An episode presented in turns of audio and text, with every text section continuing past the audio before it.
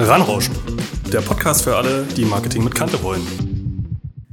Hallo Freunde der gepflegten Marketingunterhaltung. Ich bin Gordon, Stratege bei Marktrausch und in der heutigen Ausgabe will ich euch ein bisschen was darüber erzählen, warum der Weltfischbrötchentag so gut funktioniert und manchmal cooler ist irgendwie als Anker als die ein oder andere Anzeige. In den nächsten Minuten gehen wir durch so drei, vier Themen durch. Äh, eins davon ist einfach mal zu erzählen, wie der Weltfischbrötchentag entstanden ist. Dann würde ich gerne noch mal ganz kurz ein bisschen was darüber erzählen, warum marketingorientierte Angebote cool sind und manchmal, manchmal viel, viel besser als was anderes.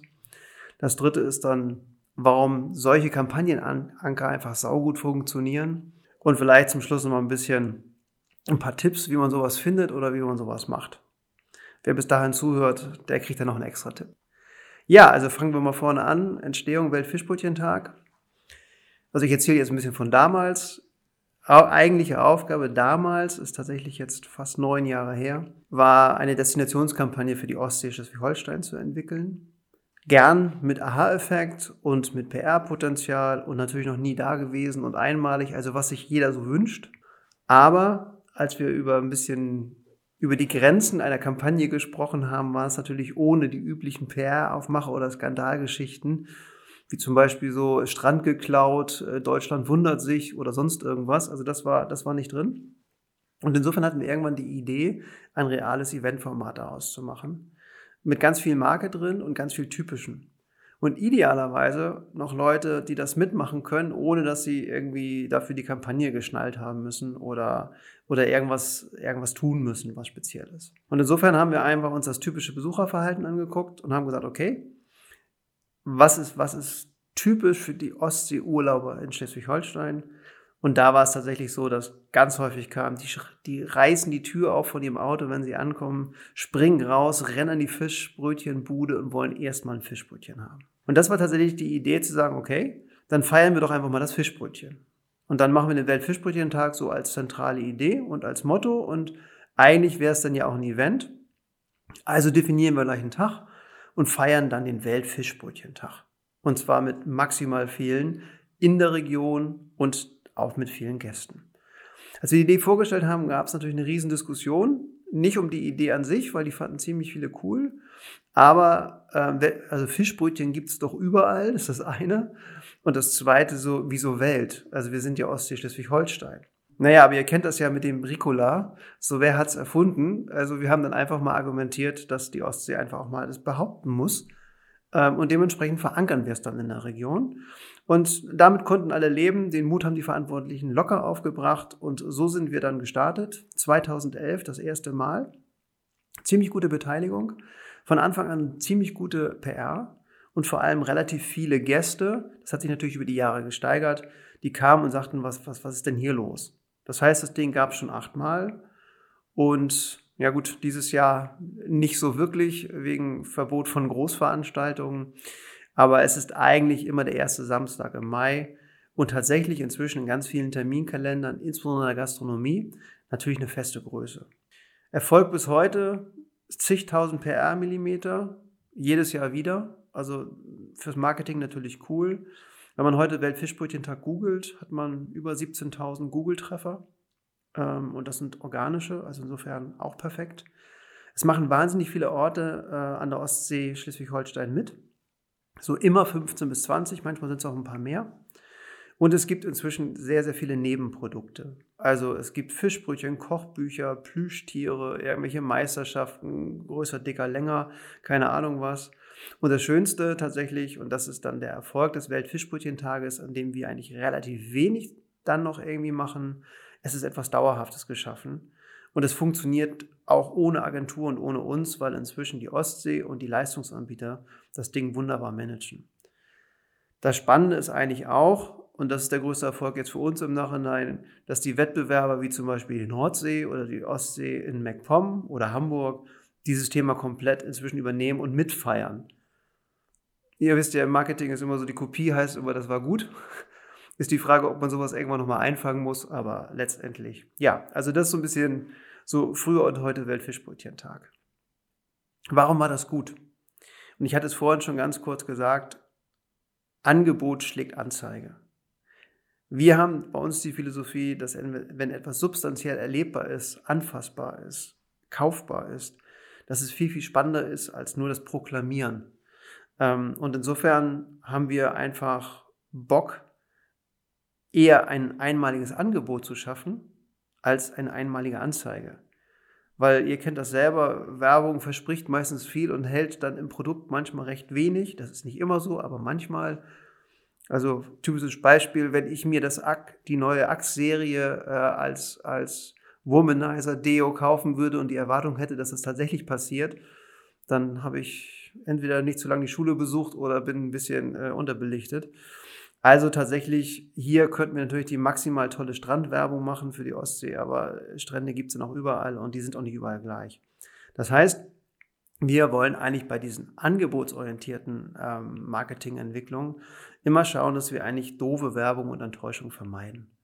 Und insofern ist für uns dann der Stoff da drin, die guten Kampagnen halt auch langfristig gegen diese ganzen, ganzen äh, kurzfristigen Geschichten zu machen und idealerweise real zu verankern. Also Angebote schaffen, die einen Unterschied machen und eigentlich so Substanz und Ideen von vornherein einbauen. Und dann brauchst auch im Prinzip nachher nicht irgendwie ein verbales Rumgehonke oder irgendwie Grafiken, die einmalig sind, ähm, diese, wenn die Substanz drin ist, dann funktioniert es. Klar, gibt es immer auch wieder tolle Werbung, aber es gibt noch viel mehr geile Angebote. Und insofern, das ist eigentlich der Grund, warum ich es kaufe. Ähm, und dementsprechend ist der gute Nebeneffekt bei so etwas, wenn das Angebot steht, können ganz viele mitmachen. Weltfischbrötchentag zum Beispiel. Also, wenn die Imbissbude sich da was völlig anderes ranklatscht, oder das nur auf die Tafel schreibt, ist es trotzdem der Weltfischbrötchentag. Die müssen aber nicht die Anzeige ausdrucken und aufhängen. Und insofern ist diese Angebotssubstanz eigentlich viel spannender, weil sie von vielen, von vielen adaptierbar ist. Sie muss auch nicht immer richtig sein. Schmerzt den Marketer und den Designer, ist klar. Aber eigentlich ähm, können alle mitmachen. Es ist ein bisschen dieses Demokratisieren. Ähm, und es ist tatsächlich etwas Erlebbares. Und wir wissen ja alle, das hält sich stärker in den Köpfen. Insofern meine Bitte an euch alle, die da draußen zuhört und die hoffentlich auch Marketing macht, egal auf welcher Seite, schaut, ob ihr Angebote hinbekommt, weil das ist meistens cooler als Kampagnen. Und wie gesagt, ich liebe gute Kampagnen und ich habe ganz viele im Kopf, die ich auch mag. Aber tatsächlich die Angebotsrecherche und das Erlebbare ist tatsächlich spannend. Das ist natürlich sehr viel und damit komme ich so ein bisschen so zum dritten Punkt. Das ist natürlich sehr viel aufwendiger. Also erstmal zu gucken, so, boah, also wie kann ich denn kreativ sein, wie kann ich was Neues finden, was gibt es überhaupt, was realistisch ist und so weiter. Und tatsächlich, wenn man mal den Weltfischbrötchentag nimmt, ähm, dann hat das irgendwie mehr, mehrere Vorteile, das ganze Thema. Und das Spannende dabei ist, ich erzähle es euch jetzt mal vielleicht am Beispiel von Red Bull. Weil Red Bull macht es fast genauso. Ähm, der erste große Vorteil ist, Angebot gleich Thema. Das heißt, in dem Moment, wo ich die, die, die Flying Days habe oder irgendjemand aus einer Raumkapsel springt, jedenfalls gefühlt war es so, ähm, habe ich sofort mit dem Angebot, mit dem Ding das Thema und dementsprechend gleich eine Info. Das heißt, ich informiere nur darüber. Das schlankt in der Regel schon. Damit ist es natürlich PR-fähig. Also super cool. Zweite Geschichte. Es gibt eigentlich so ein bisschen variierte Inhalte und Botschaften. Also jeder, jeder nimmt das irgendwie ähm, mit und kann es aber auch adaptieren, das hatte ich eben schon gesagt.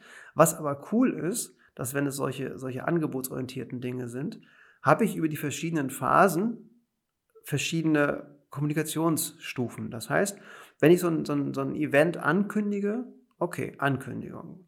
Dann lade ich vielleicht dazu ein, ein bisschen aktiver, auch okay. Dann findet das irgendwie statt, dann habe ich noch irgendwie mitmachen, irgendwie, dann habe ich es vielleicht im Nachhinein so, dass ich sage, irgendwie, Danke an alle, die mitgemacht haben oder danke an die Partner oder danke, dass ihr da wart.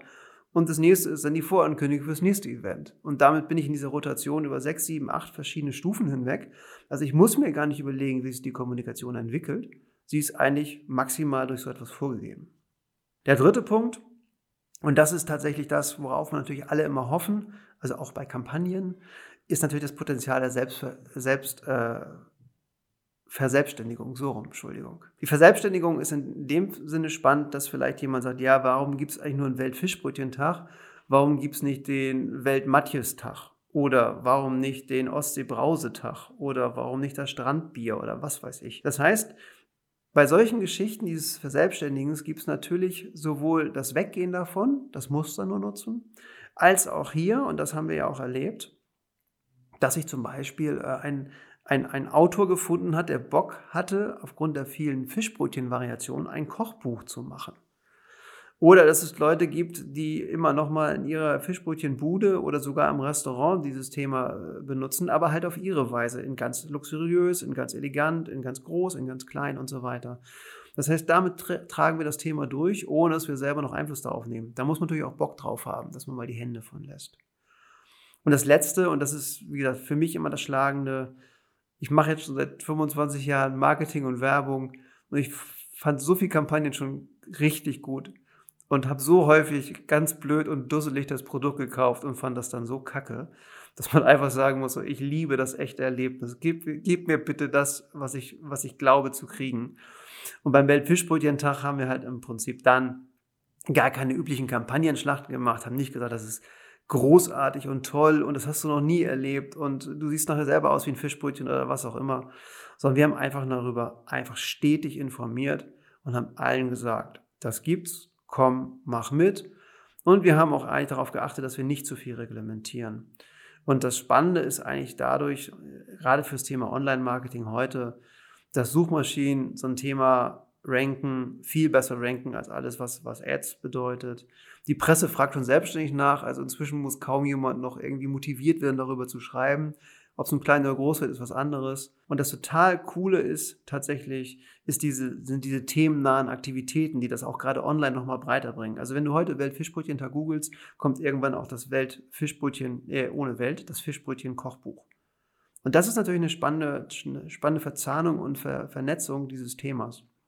Insofern mein Appell, macht echte Kampagnenanker, die das Potenzial haben, dass das andere Leute auch geil finden. Ja, wenn, wenn ich jetzt schon sage, mach das mal, dann bin ich ja schon fast durch mit meinem, mit meinem kleinen Exkurs zum Weltfischbrötchentag. Ähm, wie macht man das denn jetzt? Habe ich irgendwelche Tipps? Kann ich irgendwas von uns erzählen, was euch vielleicht hilft? Ähm, oder was haben wir aus, aus dem Weltfischbrötchentag gelernt, wo man sagt, wow, Vorsicht, macht das bloß nicht, das ist richtig kacke. Also, erster Tipp, sucht in Kampagnen danach, ähm, was es wirklich gibt. Gibt es etwas Reales, Substanzielles, das man wirklich gut inszenieren kann? Ganz wichtig für uns ist wirklich in die Zielgruppe reinzukriechen und in die Marke reinzukriechen. Da ist meistens die Substanz dafür. Das heißt, wir, wir schauen uns ganz, ganz genau an, ähm, was, wir, was wir sehen und hören auch auf uns selbst. Das ist so ein bisschen so Jedi-mäßig, erforsche deine Gefühle. Ne? Äh, also wo man wirklich mal sagen muss, so, so um was geht es hier wirklich bei dem Thema, bei dem Produkt, bei der Dienstleistung.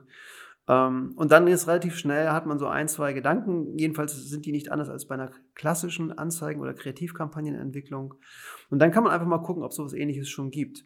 Tatsächlich hat man dann häufig die Enttäuschung, aber beim Weltfischbrötchen-Tag war es zum Beispiel so, dass wir genau über dieses Fischbrötchen gekommen sind, haben geguckt, gibt es eigentlich schon eine Inszenierung, eine Feierlichkeit dazu und das hat super, super funktioniert. Problem ein bisschen, das ist das Learning, aber ähm, die Konkurrenten werden zu Mitfeierern. Das war eigentlich nicht so gedacht. ähm, das ist natürlich schön für die Kampagne und das Thema, aber insofern muss man mal gucken, ich hatte das eben schon mal gesagt, wie man dann damit umgeht. Zweiter Tipp, eigentlich kreativ im Kern zu sein und tatsächlich den Rest sich entwickeln zu lassen. Das ist natürlich für, für den traditionellen Werber ein Graus. Ich habe das übrigens schon bei, bei den Google Ads schon mal erleben müssen, wo ich nicht mehr bestimmen konnte, an welcher Stelle die Typo steht und wie das Bild überhaupt dargestellt wird.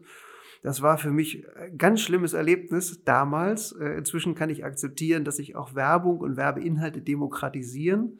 Ähm, insofern an dieser Stelle hier, Kreativität muss im Kern stimmen. Und dann darf sie gerne auswabern, ufern, interpretiert werden. Insofern, als Kreativer will man das ja eigentlich nicht, aber im Prinzip ist es ein total cooles Zeichen, wenn die, wenn die Leute irgendwie das adaptieren und mitmachen. Also mein Appell lebt damit.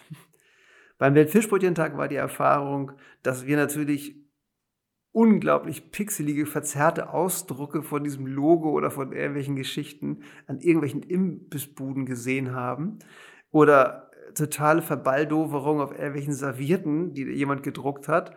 Und natürlich ärgert man sich und sagt so, boah, auf der anderen Seite ganz ehrlich, es hat jemand das Ding genommen und auf eine Serviette gedruckt. Das Budget hätten wir gar nicht gehabt in der Breite.